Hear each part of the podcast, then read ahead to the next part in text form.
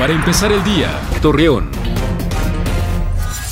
Muy buenos días, miércoles 18 de septiembre le presentamos la información para empezar el día.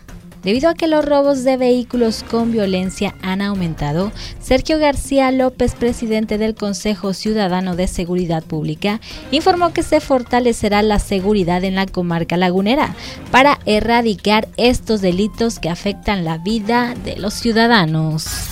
Luego de los señalamientos ante los supuestos robos que realizaron ex bomberos de Lerdo, los afectados rechazaron ser partícipes de dichas acusaciones, por lo que piden a las autoridades correspondientes una solución a este problema.